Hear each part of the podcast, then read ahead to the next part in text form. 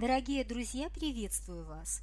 С вами Лилия Плыгавка, стратегический коуч, автор системы успешной коммуникации в различных сферах жизни, доктор филологических наук, культуролог.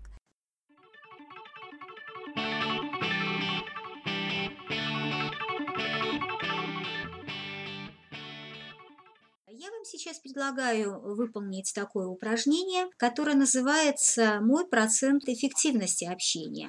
Первое действие – это выберите, пожалуйста, из своего окружения несколько человек, отношения с которыми для вас наиболее важны. Выбрали. Записываем те э, категории, какие вы считаете важными в общении с этими людьми. То есть какого общения вы хотите от этих людей.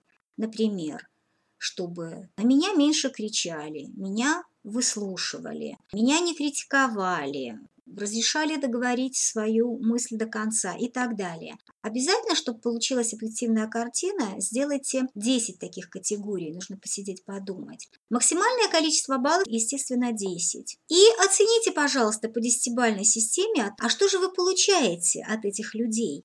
Условно говоря, от какой-то общей группы людей, от нескольких, такая общая картина. Это упражнение вы можете сделать в отношении конкретного человека. Таким образом, у вас получается, что каждую категорию вы оцениваете по десятибальной системе. Например, 5, 6, 7, 8 и так далее. Все это подсчитываете, и в конце у вас получается ваш процент успешного общения. Почему вы Оценивая, как относятся к вам другие люди, получаете э, свой процент общения.